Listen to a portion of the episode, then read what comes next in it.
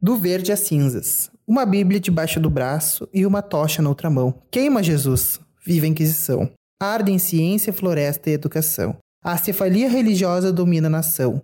Um câncer teocrático que se espalha. Reserve o terno ou coisa que o valha, para usar no templo, igreja ou caixão.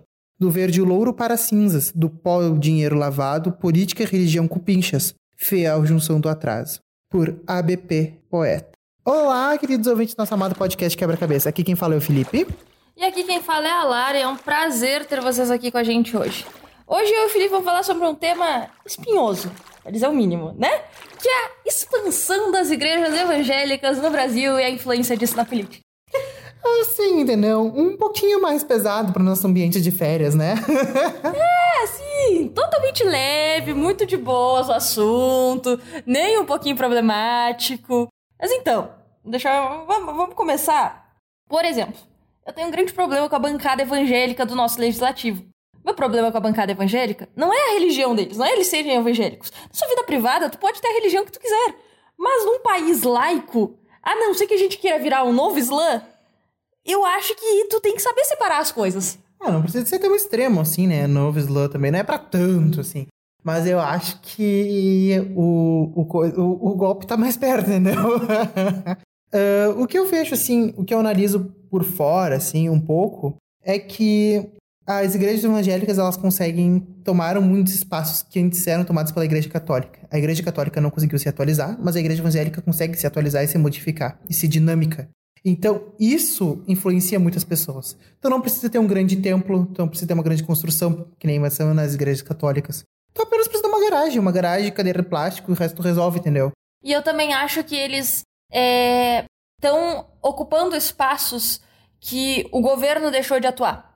Então, eles estão fazendo o trabalho de base que a esquerda fez muitos, muitas décadas atrás e que o governo depois deixou de fazer. Então, certas assistências são essas igrejas que estão fazendo. Então, quem tá lá com a, as mulheres, as mães nas filas do presídio, quando tem massacre dentro de presídio, é as igrejas.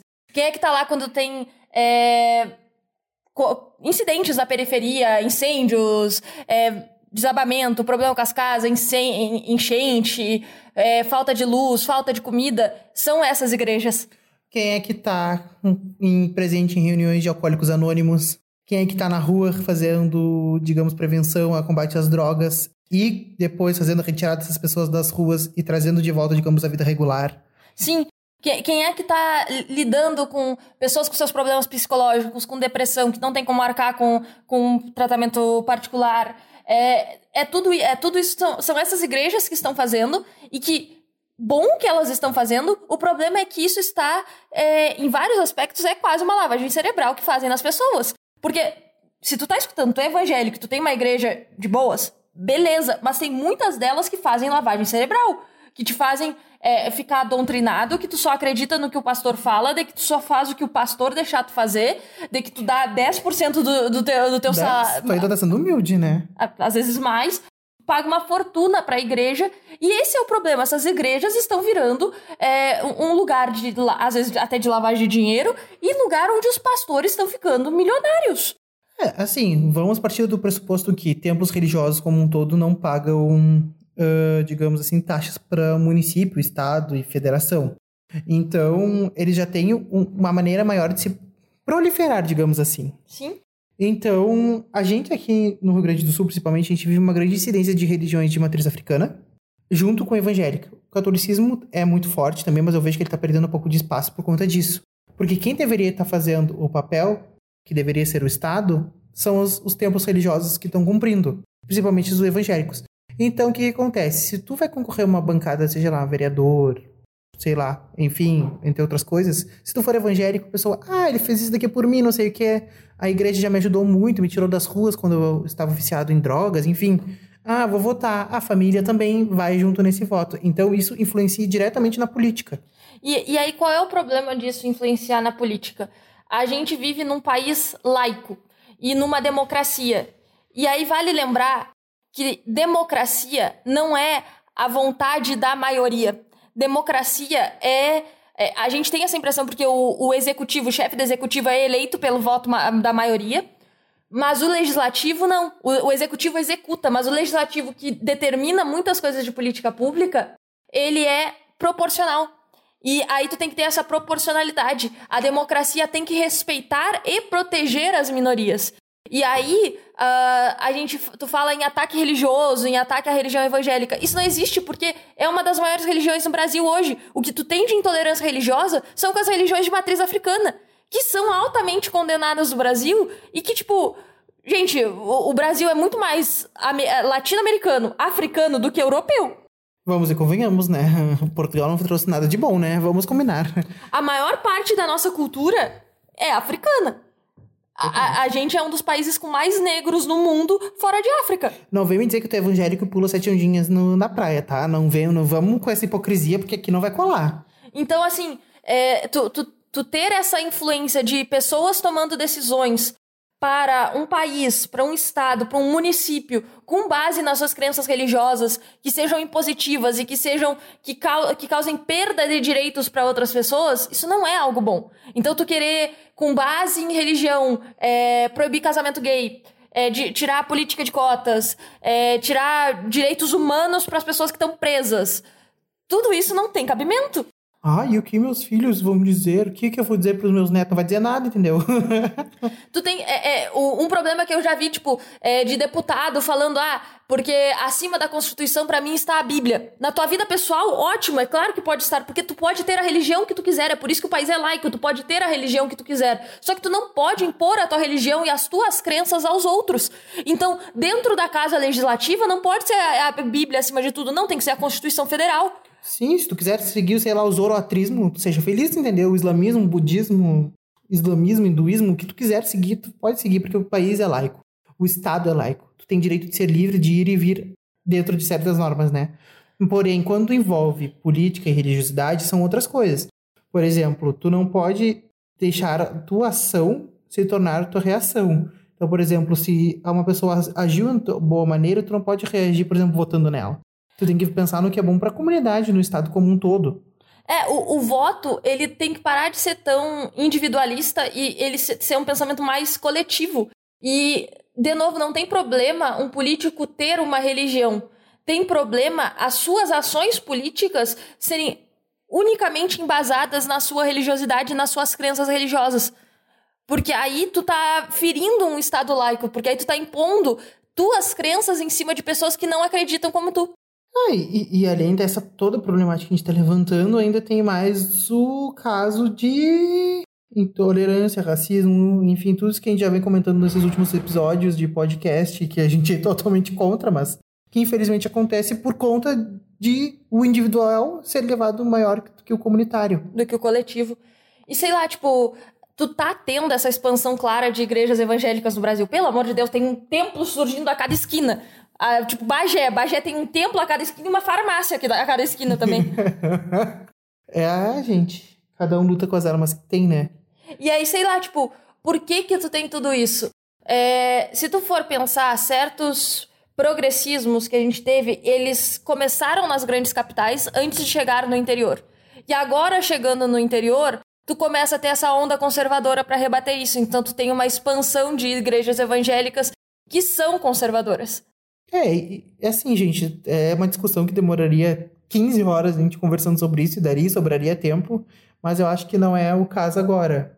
Eu acho que a gente tem que levar apenas como um ponto de consideração, assim, a ser levantado. Tipo, até que ponto a gente mistura política e religião? Até que ponto o individual e o coletivo são coisas similares? E até que ponto a gente vai deixar que as pessoas subam na nossa cabeça e digam o que deve e o que não deve ser aprovado? Porque mais importante do que isso é que se a gente não se levantar a bunda e fizer alguma coisa para criticar ou para apoiar, porque a gente tem que apoiar o que é bom e criticar o que é ruim, não vai se resolver, entendeu? Infelizmente é isso que acontece. E sei lá, tipo, a religião, ela também é uma resposta à desigualdade e existem pesquisas sobre isso. É... Quanto mais desigualdade existe num país, mais religioso ele se torna. Mais a religiosidade se torna algo importante, porque é onde as pessoas vão buscar esperança. Quanto mais desenvolvido e com menos desigualdade um país, maior o número de pessoas ateis e menos religiosa é aquela comunidade. As pessoas até têm uma religião, mas a religiosidade deixa de ser algo tão importante Porque os outros aspectos da sua vida estão bem, então eles não precisam da religião tão forte, assim como uma válvula de escape, como um, um ponto de, de esperança. Um, um país assim que me vem à cabeça sempre que fala isso é a França, né? A França mesmo, tu não pode ter nenhum culto religioso aberto, por exemplo. Tudo, todos os templos e centros religiosos tá, tá certo, salvo Igreja Católica, né, que tem grandes templos que são tombados como patrimônio, né? Mas tirando esses casos assim, a França, por exemplo, se tu quer ter, por exemplo, o espiritismo, enfim, qualquer outra religiosidade, ela tem que ser. Tu não pode nunca manifestar isso na rua. Pode ser, tipo, tu pode carregar uma, um crucifixo, enfim, é o teu corpo. Mas tu não pode pregar na rua. Tu não pode pregar na rua, tu não pode fazer nada religioso da porta da tua casa para fora, tirando, salvo templos, enfim, salvo exceções. Mas, tipo, tu não pode manifestar a tua opinião religiosa fora. Isso não pode ser levado para dentro do legislativo. E sei lá, tipo, quando tu vai pensar em, em, em religião nesse sentido, tu pode ir até pra questão de escolas de ensino religioso em escolas, que é quase um ensino puramente católico, em vez de ser religioso num amplo sentido de todas as religiões. É que na verdade o ensino religioso, o ensino religioso em si, na verdade, ele deveria ensinar a... ensinar não, né? Deveria também não é o termo correto. Ele é para ti não ter preconceitos religiosos, para ti aprender a viver em coletivo, saber respeitar o próximo e compreender essas noções de comunidade. Na verdade, ensino religioso é isso. Deveria ser isso. O que muitas vezes não é em que a maioria dos casos não é. E aí, sei lá, tu tem tu tem grandes problemas aí porque tu tem avanços políticos de direitos humanos que são barrados com argumentos religiosos. Tu tem questões que deveriam ser tratadas dentro de escolas que não são tratadas por causa de argumentos religiosos. E aí tu, tu entra nesse grande embate que quando tu para para analisar países desenvolvidos, países com menos desigualdade, tudo isso já virou balela. E a gente tá falando mais do mesmo porque para eles já não faz mais sentido. Exatamente. Então, assim, é, é, é uma discussão que poderia ser extremamente longa, mas esses são nossos podcasts de verão e eles estão aqui para serem mais curtinhos mesmo. Então aproveitem para nos seguir no arroba podcast underline quebra-cabeca. No Instagram. E aí, se tiverem sugestões de temas, alguma crítica, alguma sugestão, nos mandem por lá, conversem com a gente por lá, que a gente vai adorar responder vocês. A gente adora bater um papo, né? Você sabe muito bem. Mas eu acho que a gente pode ir pro nosso momento de quebra. O nosso momento de quebra de hoje. Eu tenho uma coisa bem pesada, digamos assim, para indicar. Que é um documentário idealizado e confeccionado também pela Débora Diniz, que eu já indiquei aqui no podcast milhares de vezes, que eu adoro ela. Mas ela tem um documentário que é A Margem do Corpo. Tem um canal no YouTube chamado Imagens Livres. Ele foi produzido pela por uma Universidade Federal, que se não me engano foi a URGS. E ele comenta um pouco sobre essas coisas entre política, religião e individualidade.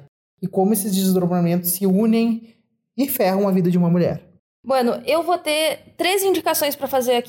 Duas delas são do podcast Guilhotina, que é um podcast baseado no Le Monde Diplomatique, que é um jornal que eu acompanho também, que eu gosto muito.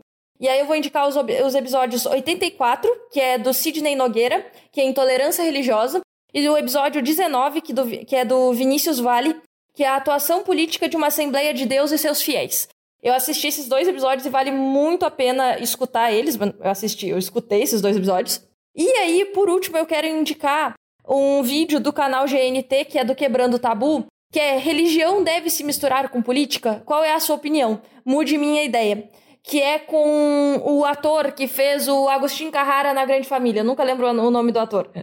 Eu também não me lembro. Mas assim, eu recomendo muito esse vídeo. Porque a discussão é muito boa. Ele fala com um pastor evangélico, ele fala com uma é, vereadora católica, eu acho, se não me engano. Ele fala com um pai, pai, de, santo, pai de santo de terreiro. Então, tipo, ele tem várias conversas com vários religiosos diferentes. Eu acho que vale muito a pena é, assistir esse vídeo. E é isso, eu acho que a gente vai ficando por aqui.